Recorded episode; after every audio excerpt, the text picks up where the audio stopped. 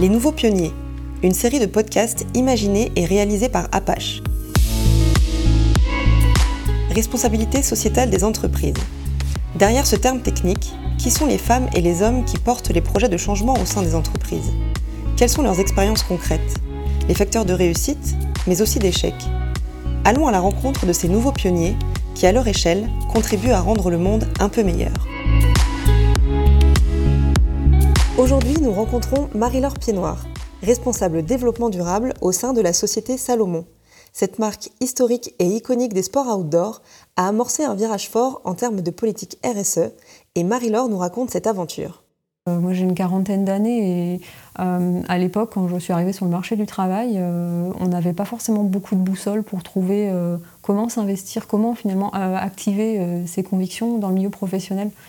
Donc je suis partie sur, sur un projet classique professionnel et au cours de ma carrière j'ai essayé d'infléchir et de me réorienter vers le développement durable pour vraiment réconcilier cette tension qu'on a tous maintenant, beaucoup de nous ont, entre les convictions personnelles et ce qu'on vit euh, au quotidien euh, dans, notre travail, où on a l'impression de ne pas pouvoir faire assez, pas autant euh, que ce qu'on peut essayer de faire dans notre vie personnelle. Alors aujourd'hui, j'aimerais bien vous parler du programme de développement durable de Salomon, qui a un petit nom interne. ça s'appelle le Play Minded Programme. Le premier axe du Play Minded Programme, c'est l'environnement. Nous, on a pris la position de signer euh, la Charte des Nations Unies pour l'industrie de la mode euh, pour l'action climatique en 2018. Euh, c'est ce qui a donné en fait naissance à notre stratégie climat au sein de Salomon. Et là-dessus, on s'est engagé à réduire nos émissions carbone de moins 30% à 2030 et, et d'être carbone neutre, donc neutre en carbone pour le faire en français, à 2050. Le deuxième axe, ce sont les acteurs de l'entreprise on a pris des objectifs euh, à la fois pour euh, les employés, donc c'est de, viser d'être dans le top 25 des entreprises en engagement employé d'ici 2025. Euh, l'autre engagement, c'est d'assurer qu'on utilise 2,5% de notre masse salariale pour former et développer les compétences des salariés. et puis sur le, le volet supply chain, donc euh, les employés dans la supply chain, on s'est donné un objectif euh, d'être 100% euh, conforme à nos standards d'audit sociaux. On s'est donné comme objectif d'adresser 1% de nos revenus sur des projets qui vont les sensibiliser à leurs pratiques dans la nature et des, des projets qui sont en lien avec la Fondation Salomon.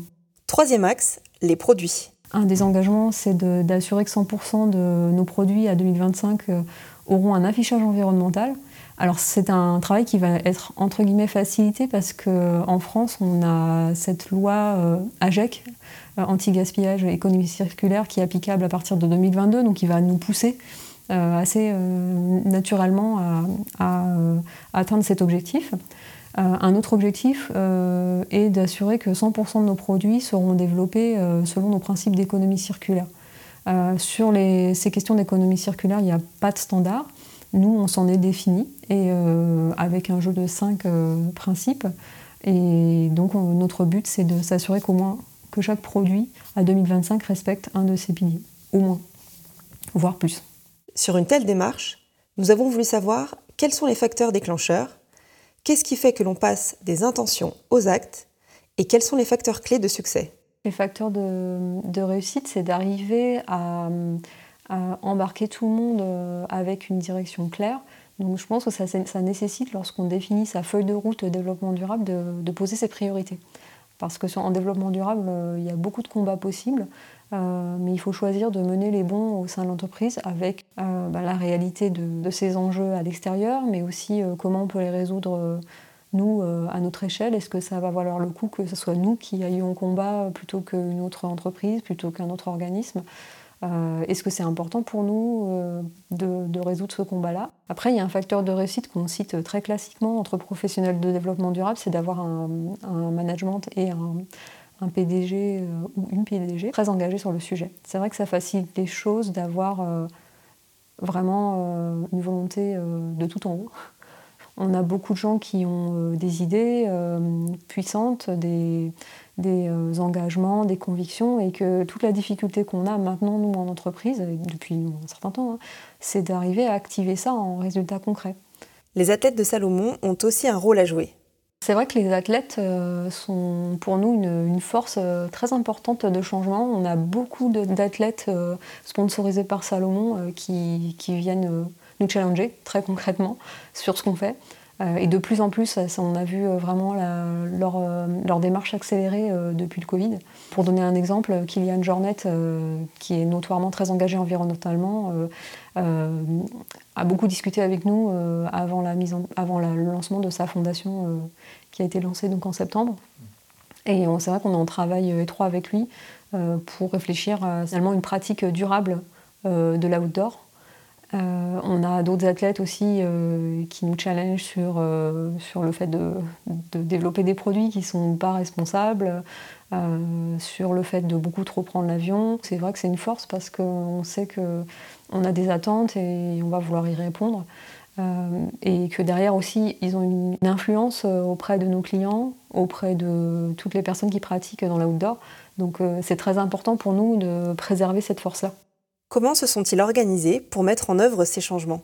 Ce qu'on a fait, c'est qu'on a créé ce qu'on appelle une task force, qui est une équipe de, de volontaires regroupant des personnes des différentes business units, mais aussi des personnes qui travaillent dans des fonctions clés comme euh, les RH, les ressources humaines, le département juridique, euh, le département sourcing pour tout ce qui se passe dans la chaîne d'approvisionnement, etc., etc.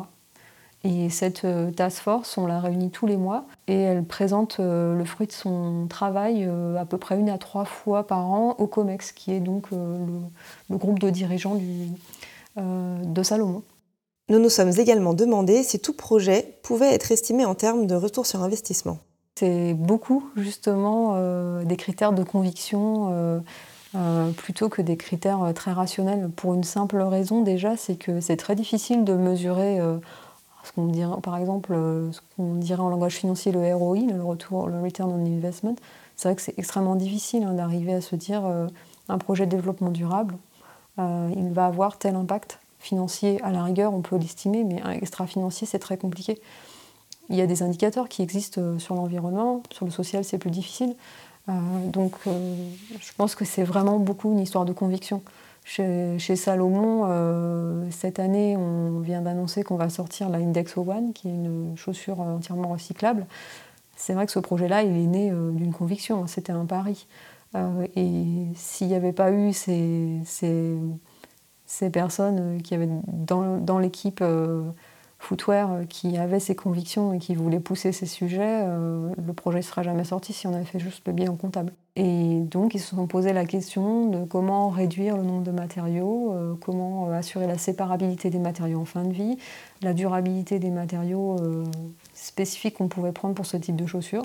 Et donc on a défini tout un système de recyclage en fin de vie de la chaussure de ses composants, un système de séparation, un système, et avant ça, un système de retour de la chaussure du client vers, euh, vers Salomon. C'est là qu'on voit que finalement, euh, au-delà juste du produit, il y a bien d'autres choses qui viennent se greffer quand on veut avoir ce concept euh, circulaire. On a été effectivement contacté par des concurrents, par des partenaires qui voulaient travailler avec nous. Et puis en interne aussi, c'était intéressant parce que ça a, sollicité, ça, a suscité des, idées de nouveaux projets, d'autres produits à partir des matériaux de la chaussure. Et le prix dans tout ça? On dit communément qu'un produit éco-responsable est forcément plus cher. Qu'en est-il sur les projets engagés chez Salomon? Je vais donner deux exemples, euh, un en creux et un en positif. Euh, en creux, c'est vrai que le prix des matériaux euh, plus durables, c'est un vrai frein pour pouvoir étoffer les, gammes avec par exemple des produits recyclés, des, des matériaux certifiés GOTS, RDS, euh, RWS pour en citer quelques-uns. Là, ce qu'on voit, c'est que, c'est que récemment, euh, tout ce qui est matière recyclée, ça commence à devenir euh, neutre en prix, donc c'est super comme nouvelle. À un moment donné, on va être obligé d'augmenter un peu le prix, mais parce qu'on valorise des prestations différenciantes. C'est-à-dire la, la One, bah, elle est recyclable, donc on la paye un peu plus cher parce que justement c'est une chaussure recyclable, c'est une chaussure performante, c'est un modèle un peu design. Et ça, ça va avoir de la valeur que, que, chaque, que le consommateur voudra bien payer. Euh, et enfin, euh, pour euh, donner un exemple où justement on a réussi à ne pas avoir d'impact, on a signé un partenariat avec Chamatex cette année pour ouvrir une usine à Ardois, en Ardèche, pour localiser la production de chaussures à partir de l'année prochaine. Euh, donc on va, on va localiser une partie de notre production, c'est une petite partie de notre production parce que pour l'instant c'est un pilote. Et pour revenir à cette question de coût, il se trouve que ce projet-là il est aussi appuyé par euh, Siemens qui va euh, lui apporter toute une expertise d'automatisation. Et ça va, permettre, ça va nous permettre de relocaliser une petite partie de la production en utilisant ce levier d'automatisation qui est un levier de gain de, coût. Et c'est un produit qui sera à iso-coût de ce qu'on fait d'habitude quand on produit en Asie. La logique de, Salomon dans ce partenariat avec Chamatex pour euh, localiser, je dis bien localiser, c'est vraiment euh, une question de ce qu'on appelle local to local et d'avoir une usine euh, pilote qu'on pourra peut-être dupliquer près de nos différents marchés. Et l'idée, c'est plus d'aller s'assurer qu'on produit localement près des marchés euh, que de relocaliser toute la production en France et puis de se dire finalement, euh, quand on envoie nos, nos, chaussures euh, dans les pays du monde, on va finalement avoir ce même problème d'empreinte carbone. Donc non, c'est plutôt dans cette logique-là. Pour conclure, quel serait le message pour les entreprises qui nous écoutent et qui se posent la question de leur engagement RSE Dans les démarches de développement durable, dans, les enjeux sont tels, ils arrivent avec une telle vitesse, une telle force, le changement climatique en est un, euh, qu'on ne peut plus euh, agir, essayer d'agir tout seul dans son coin. Et désormais, il n'y a qu'une seule force qui va fonctionner, c'est la force du collectif. Il va falloir euh, au plus collaborer, partager les bonnes pratiques, échanger, construire ensemble des projets. Et c'est vraiment cet échange de bonnes pratiques, cette, ce tissu de collaboration qui va nous faire avancer beaucoup plus vite. Les grosses entreprises maintenant commencent à être toutes très bien staffé sur ce genre de sujet, avec des cellules très structurées, des processus, etc.